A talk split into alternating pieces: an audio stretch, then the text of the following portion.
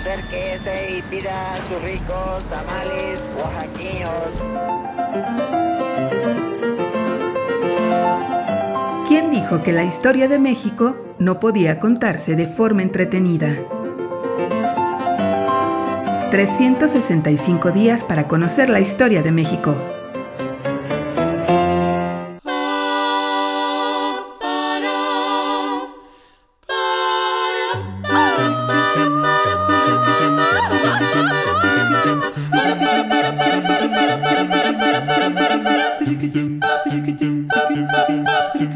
Jueves.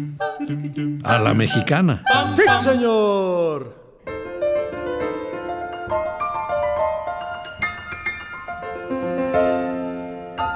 La otra reforma. Su crítica a las administraciones anteriores era feroz y sus proyectos económicos inmisericordes. Desde el poder, el hombre se disponía a reformar el Estado mexicano. Y señalaba, estoy íntimamente persuadido de que ningún gobierno se ha consolidado en el país porque ninguno ha cuidado de proporcionar al público el bienestar individual. Los males de México no están en la política, sino en la administración.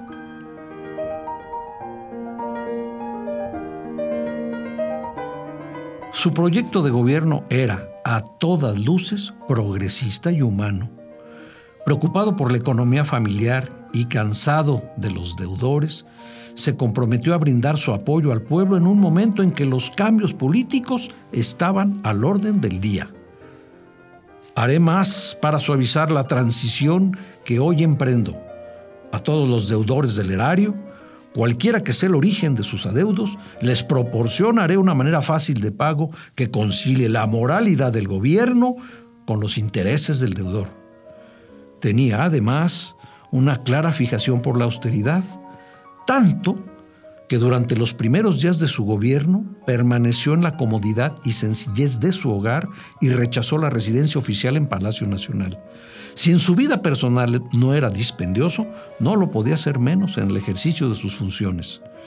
Estoy resuelto a establecer la más severa economía, a reducir el excesivo número de empleados necesarios, tal vez hasta aquí, por la marcha embarazosa y lenta que se ha llevado en los negocios a lo que demanda el buen servicio público, conforme a una tramitación expedita en los expedientes, a reducir el número de generales, jefes y oficiales que hasta aquí han elevado a sumas enormes el presupuesto nacional sin provecho alguno. Cuidaré, en fin, de que no se hagan más gastos por el erario que los absolutamente necesarios para la conservación decorosa del gobierno. La guerra de reforma impidió llevar a feliz término su proyecto de gobierno. Era un buen mexicano, pero asombrosamente no era liberal, mucho menos un militante de la izquierda. Todavía no aparecía en el horizonte de la historia mexicana.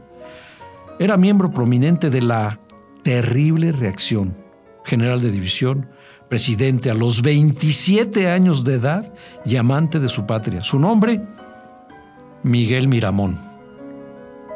A la mexicana.